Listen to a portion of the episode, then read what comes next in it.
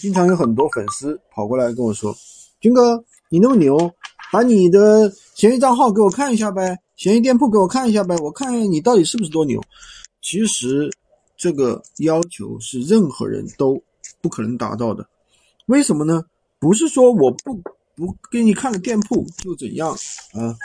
因为做开店的，哪怕开淘宝店的、开拼多多店店店的，他都不会把他的店铺给同行看。为什么？很简单。那么你如果把你的店铺给同行看，同行肯定会搞你，知道吧？恶意使坏。比如说到你的店铺里面拍一下东西，然后呢不付款，然后呢退款，对吧？把你搞垮。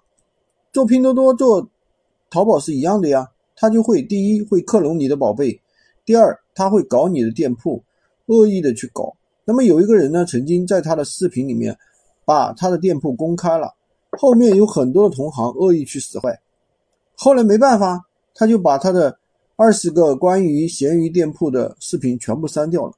其实所以说，不管做闲鱼，你在其他平台做电商，如果同行找到你的店铺想要搞你，他肯定是有办法的。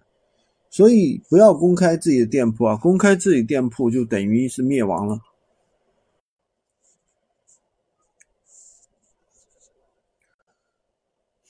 做闲鱼无货源为什么不能公开自己的店铺？做闲鱼为什么不能公开自己的店铺？做闲鱼为什么不能公开自己的店铺？